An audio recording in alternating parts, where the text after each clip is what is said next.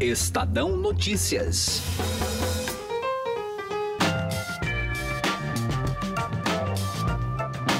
O quanto o tabuleiro político está contaminado pelas eleições do ano que vem e de 2022? O presidente Jair Bolsonaro já vem falando sobre disputar a reeleição. Se tiver uma boa reforma política, eu posso até nesse caldeirão jogar fora a possibilidade de reeleição. Posso fazer isso aí. Agora, se não tiver uma boa reforma política, e se o povo quiser, estamos aí para continuar mais quatro anos. Ainda é muito cedo para projetar prováveis quadros, mas a disputa pela narrativa mais convincente junto aos eleitores é intensa, assim como pelos holofotes. Quem vai sair mais vitorioso caso a reforma da Previdência seja aprovada?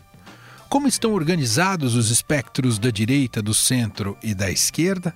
Eu sou Emanuel Bonfim e esse é o Estadão Notícias, que hoje debate o cenário político com as participações da editora do broadcast, Clarice Oliveira, e a cientista política Lara Mesquita. Estadão Notícias. A XP Investimentos foi eleita a melhor assessoria de investimentos pelos paulistanos na pesquisa Datafolha. A assessoria está na essência e no DNA da XP, e esse importante reconhecimento reflete o compromisso em fazer os brasileiros investirem melhor por meio de uma assessoria especializada e transparente, que busca sempre os melhores investimentos de acordo com o perfil de cada cliente. Acesse xpi.com.br. XP Investimentos, mudando para sempre seu jeito de investir. Estadão Notícias.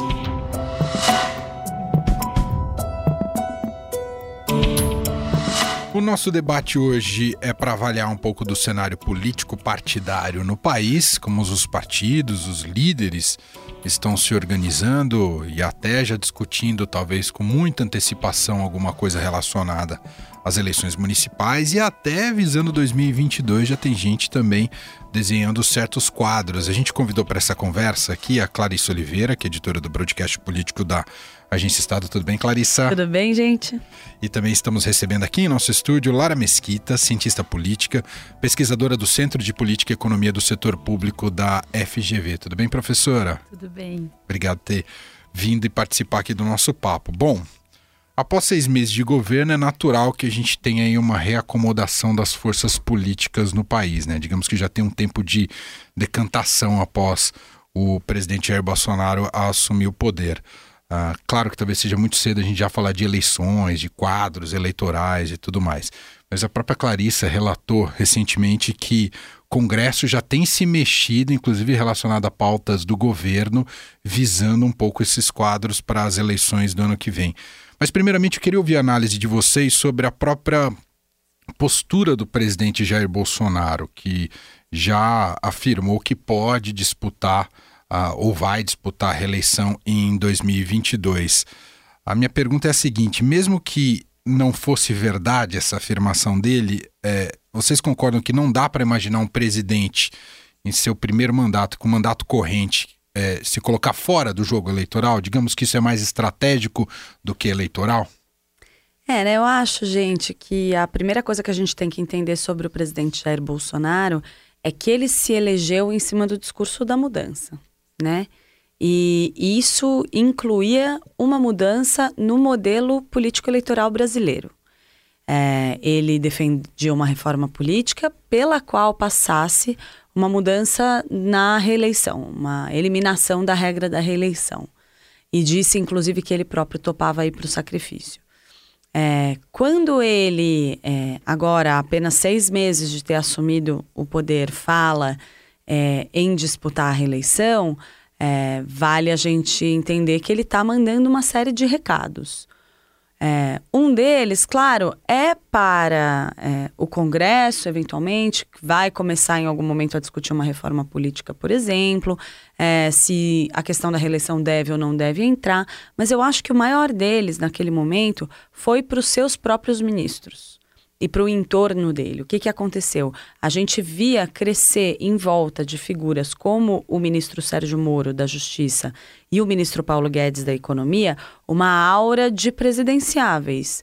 É, o presidente, por estar no exercício do cargo e sabendo que não há, até segunda ordem, uma previsão concreta de mudança nas regras de reeleição, é natural que ele queira bater o pé e se firmar ele próprio como candidato à reeleição. Não, não. Peraí, o governo é meu. Se não mudarem as regras, o candidato sou eu. Isso tem a ver com ele conseguir se impor no atual momento também. É uma coisa, falar na eleição presidencial de 2022 é muito cedo. É, não está em questão. É, a gente pode relembrar o, o, presidente Michel Temer, por exemplo, que em algum momento achou muito bonito dizer que ele queria disputar a reeleição, fez isso correr para todo canto e, óbvio, chegou perto da eleição ele falou: ai, meu amigo, não tem a menor condição, entendeu?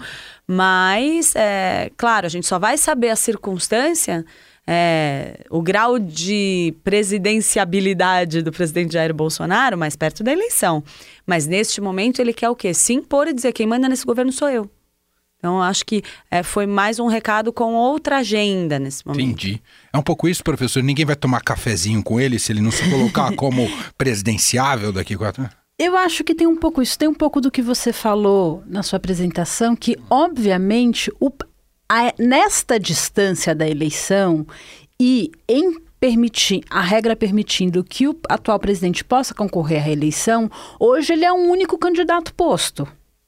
Todo o resto é especulação, mas ele é o candidato posto, porque ele é o presidente em exercício e ele pode se reeleger. E ele controla uma máquina muito importante. Claro que, como a Clarice estava falando para a gente, é muito cedo. Então, vai depender de como a economia vai andar daqui até 2022. Vai depender, em parte, do sucesso na eleição municipal do ano que vem. O presidente vai continuar sendo uma potência eleitoral? Ele vai. Ele, ele foi, aparentemente, ele foi na eleição do ano passado, né? Se a gente lembrar a eleição do governador do Rio, que era absolutamente desconhecido uma semana antes da eleição. E a associação com o presidente Bolsonaro foi fundamental para ele decolar e acabar ganhando a eleição. Então, é, a gente viu o presidente Lula teve um papel muito importante em eleições municipais e eleições gerais, quando ele concorreu, depois do sucesso do governo dele. Então, presidente Bolsonaro vai conseguir desempenhar esse papel na eleição do ano que vem? Esse é o primeiro desafio eleitoral para ele. E o segundo desafio é como vai estar tá a conjuntura política e econômica em 2022. E aí tem muita coisa para rolar. Tem o caso do Queiroz, até onde isso vai atingir a família e pode chegar no presidente, pode não chegar no presidente, ou isso vai morrer e não vai dar em nada tem a questão da economia, não só a aprovação da reforma da Previdência, que é um primeiro passo é, é, importante, mas não suficiente para a melhora da economia. Então a economia vai responder, o desemprego vai recuar, porque se isso não acontecer, fatalmente vai afetar a popularidade do presidente. E o quanto ele ser capaz de avançar na pauta de costumes que ele põe como uma pauta prioritária vai ser importante para o eleitorado dele. É, hoje, o presidente tem usado muito mais um discurso do eu tentei fazer, mas não me deixaram. E aparentemente, para o eleitorado mais fiel para a base dele, quando a gente vai olhar as pesquisas de opinião de popularidade dele, isso não afeta. Mesmo quando a gente vai olhar as manifestações públicas e quem faz acompanhamento de mídias sociais, isso por enquanto basta. Ele diz: olha, eu tentei fazer, não consegui porque não me deixaram por enquanto, isso está bastando, mas será que depois de três anos e meio de governo isso ainda vai ser o suficiente? Só se passaram seis meses. A gente tem pelo menos mais três anos até chegar no momento de olhar com mais clareza para o jogo eleitoral de 22. E a gente tem que colocar uma pimenta nessa história que o índice de popularidade dele e de avaliação caiu muito, inclusive se comparado com outros presidentes em começo de mandato é algo que até pensando estrategicamente, politicamente, eleitoralmente, não é, não é um prognóstico muito positivo, não é, é Aí sim eu acho que a gente pode falar um pouco que a temática eleitoral é, contamina um pouco a imagem do presidente, mas pela lógica de que ela dificulta a execução de alguns projetos que são muito estratégicos para o governo. Então a gente entra, por exemplo, esse assunto que a gente já falou, é, a aprovação da reforma da Previdência é uma questão muito preocupante para os deputados que querem disputar a próxima próxima eleição municipal, porque eles sim vão ter que prestar contas para a base eleitoral deles já no ano que vem. E no momento em que os parlamentares pensam na sua própria agenda na hora de fazer uma votação como essa é, e vão contra uma proposta do governo por estarem preocupados com o seu próprio capital eleitoral, isso afeta a capacidade do presidente Jair Bolsonaro de dar andamento a projetos e promessas que ele colocou na mesa né? E que são fundamentais lá na frente para o sucesso do governo dele. É, em tese, hoje a gente tem um quadro favorável à aprovação da reforma da Previdência como o grande primeiro é, obstáculo a ser superado pelo governo. Nesse momento, está caminhando bem, o governo está caminhando bem, apesar de alguns solavancos aí. Uhum. E tudo bem, passada essa primeira etapa, tem outras. Não termina aí né? Não é porque aprovou a reforma da Previdência, pronto, o Brasil vai ser lindo de novo, vai começar a entrar dinheiro, vai destravar investimento, vai ser tudo maravilhoso. Não, é um primeiro passo. Né? Mas, claro, isso interfere o quê? Na popularidade dele no atual momento? Claro que a gente tem uma série de casos que estão estourando dentro do governo. A gente sempre comenta muito aqui que quem cobre política há muito tempo, pô, a gente tem um governo que tem seis meses, se a gente começar a contar o número de escândalo de crise que a gente teve, em seis meses só, com três meses a gente já tinha ministro demitido, é uma loucura. E, e nos primeiros seis meses que costumam ser os meses mais tranquilos. Exatamente. Né, que geralmente é o período chamado de lua de mel. Então a lua de mel desse governo foi muito curta. E complementando ainda, uma coisa para a gente pensar é, no capital político do presidente, é, o, na semana passada, o presidente pessoalmente se empenhou na votação na comissão da reforma da Previdência na questão dos policiais. E ele sofreu uma derrota. Essa não é uma derrota definitiva, porque o plenário ainda pode avaliar e reverter mas é uma sinalização política importante porque é o único tema da reforma da Previdência que o presidente se envolveu pessoalmente. É verdade. E outra coisa, eu acho que é muito importante da gente pontuar é Todo mundo diz também, desde o começo a gente enxerga isso com muita clareza. O presidente Jair Bolsonaro não desce do palanque, ele está sempre dando uma atenção para o eleitor dele. E a sensibilidade desse tema para ele é tão evidente que é, quem está no jogo político, seja disputando ou em alguma queda de braço com ele, faz uso disso. A maior prova disso é que a gente teve o, o, o presidente da Câmara, Rodrigo Maia, é, nos últimos dias, é, dizendo claramente que o DEM é, enxerga com muitos bons olhos uma candidatura presidencial do João Dória ou do Luciano Huck. Uhum. Então a gente vê, é óbvio que o Rodrigo Maia está dizendo isso numa provocação clara ao presidente Jair Bolsonaro, do tipo. É, se é bom você também não mexer demais comigo, não estica muito a corda, porque eu tenho alternativas e alternativas muito boas aqui. Entendeu? Alternativas fortes que podem sim ganhar boa parte do seu eleitor. Agora, o que eu acho que é importante que o presidente perceba nesse momento, e talvez isso não esteja entrando tanto na estratégia do governo, é que mesmo do ponto de vista eleitoral, é importante o presidente lembrar que ele não foi eleito apenas por esse eleitor que tem afinidade com essa agenda de costumes. Ele pegou um voto antipetista muito carregado. E esse voto antipetista é mais volúvel. Ele é aquela, aquela figura que pode olhar agora e falar: bom, mas na próxima eleição eu tenho o, o Dória como alternativa, eu tenho o Huck como alternativa, é, que seja uma alternativa que não é o PT. Então, a gente não vai ter aquele fla-flu da última eleição, aparentemente, pelo cenário atual. Os adversários. Pode ser que o quadro mude muito até lá? Bem possível. Uhum. Pode ser que surjam novos candidatos e uma coisa não tenha nada a ver com, com a outra mais. Mas os adversários do presidente, ou mesmo os outros agentes políticos, não necessariamente adversários, vão sim usar isso nesse momento para pressionar o Planalto, porque entendem que esse assunto é muito caro ao presidente. Quero até pegar esse gancho, professora. Muita gente pulou no barco do Bolsonaro nas eleições é, identificando a força eleitoral que ele tinha. Passado o período eleitoral, ele ter assumido. A gente vê já uma briga pelo monopólio da direita, o que seria a direita bolsonarista, a direita liberal, a direita raiz. A gente já tem essa, essas forças entre si, um, tentando se é, descolar e encontrar uma narrativa própria. Acho que primeiro, assim, a, gente ainda tem muita coisa para aprender sobre a eleição de 2018. Uma coisa que ficou clara é que, de alguma maneira, o presidente Bolsonaro conseguiu se viabilizar como a melhor força antipetista.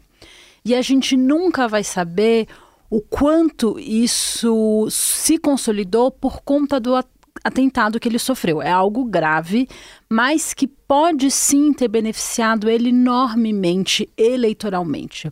A polarização na eleição era isso. Bom, o petismo está muito desgastado, está associado à corrupção, está associado ao mau desempenho da economia e a candidatura do Lula no começo da campanha beneficiou o Bolsonaro, porque aí ele tinha quem bateu, o adversário ideal dele. É, nessa estratégia dele de tá, governar estando em palanque, o Lula ser solto é o melhor dos mundos, porque o adversário dele volta a estar tá livre. Ele volta a poder fazer um discurso que é um discurso muito conveniente. Ele não precisa ter nada propositivo, basta que ele ataque o PT. O PT hoje está meio morto, está meio quieto, então você, ele como presidente não consegue governar atacando o PT, mas se o Lula fosse solto, ele ganharia um novo, esse debate, esse discurso ganharia um novo fôlego, né? Então, acho que tem esse movimento eleitoral de, por alguma razão, ele foi o mais eficiente catalisador desse polo antipetista. Não necessariamente o polo da direita, ou todo mundo que o apoiou, como a Clarice disse muito bem, era de direita, né? Nem Sim. todo mundo que apoiou está no espectro da direita. O espectro da direita é algo menor. Agora, esse campo está se reorganizando quem é da direita, quem, quem não é da direita, quem apoiou o Bolsonaro porque ele era a opção viável antipetista, mas não pactua completamente dessa agenda dele. E esses grupos estão se organizando. Por outro lado, uma parte da direita que o apoiou não pactua dos valores de costumes do presidente. São, porque aí a gente está falando de duas direitas de perfis diferentes uma direita conservadora nos costumes e uma direita que é liberal. O presidente não é liberal, ele nunca se apresentou como liberal e a única coisa, o único aceno para o liberalismo que ele fez foi trazer um liberal para a economia. Mas ele nunca se vendeu como um liberal. Sim. Então, agora a direita viu que é, é, tem espaço eleitoral para ela. Na verdade, isso para a direita ficou claro nas eleições municipais de 2016, antes ainda das eleições de 2018 e se consolidou na eleição de 18. Agora esse campo quer se organizar se diferenciando do presidente Bolsonaro para tentar construir um espaço próprio. Clarice, nesse sentido, até já identificando essa organização, a gente está falando em MBL, em Partido Novo e um Dória que quer construir um novo PSDB, não sei se dentro do PSDB ainda, mas são as três forças que estão ganhando espaço nessa nova direita, digamos assim? Essa, esse rearranjo eu realmente acho que ele ainda é muito incipiente, porque há uma tendência absolutamente natural de mais adiante esses grupos procurarem se unir é, em torno de um candidato.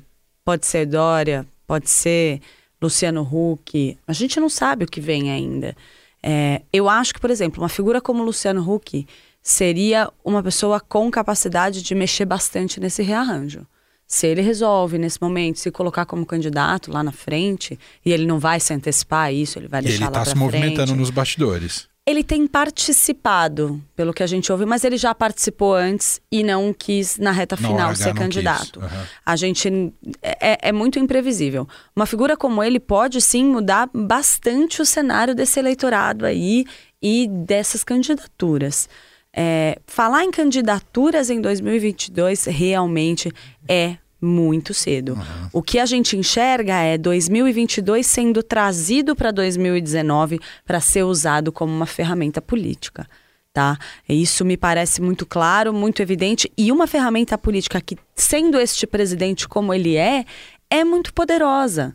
Então, assim, talvez se fossem outros, se fosse um outro presidente com um perfil um pouco diferente, o impacto dessa antecipação de disputa eleitoral sobre ele talvez fosse menor. É, mas nesse caso específico, a gente vê com muita clareza, porque a gente vê o presidente reagir.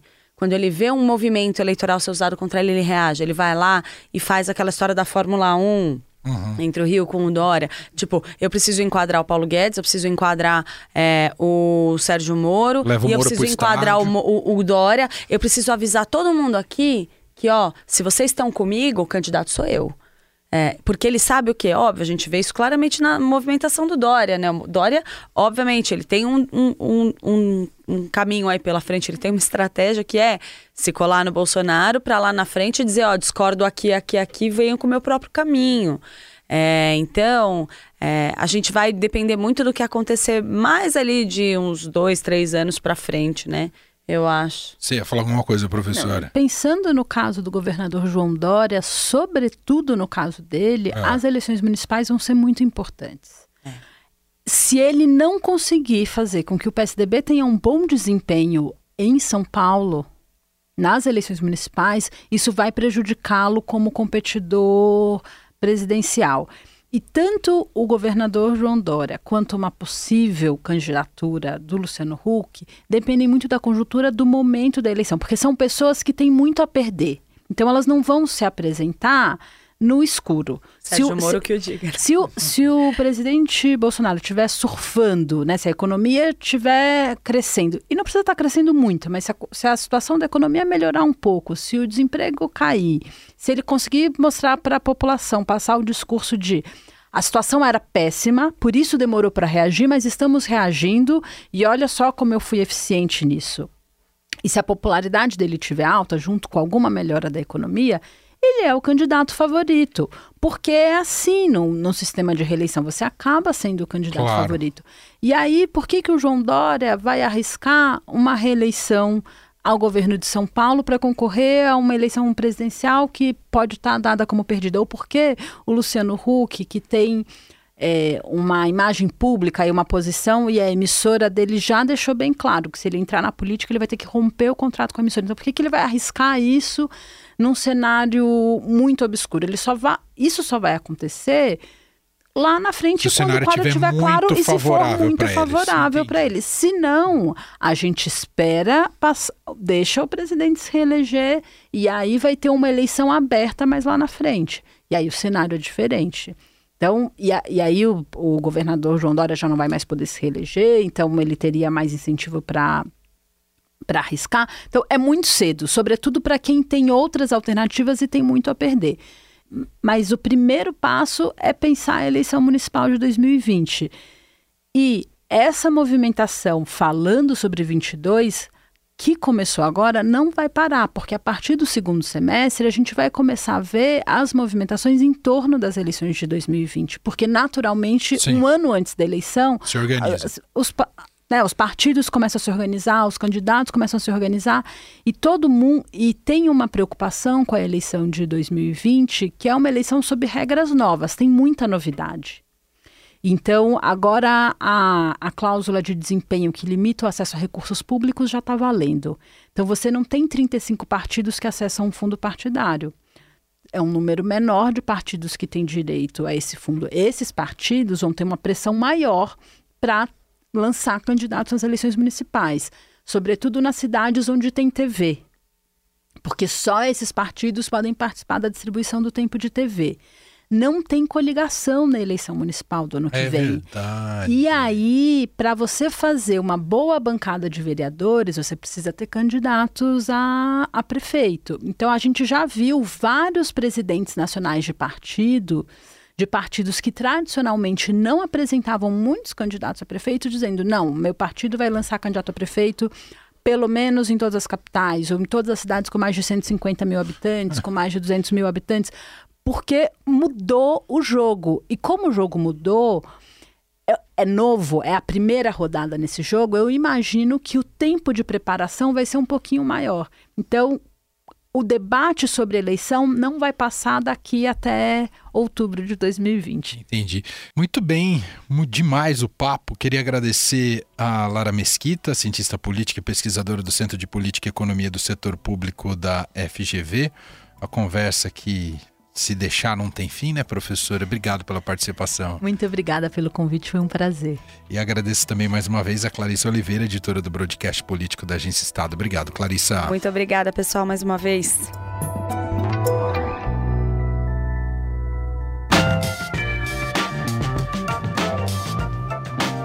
O Estadão Notícias desta quarta-feira vai ficando por aqui. Contou com a apresentação minha, Emanuel Bonfim, a produção é de Gustavo Lopes e a montagem de Nelson Volter. Diretor de jornalismo do Grupo Estado é João Fábio Caminuto. Para mandar suas mensagens para gente, podcast@estadão.com. Um abraço para você e até mais. Estadão Notícias.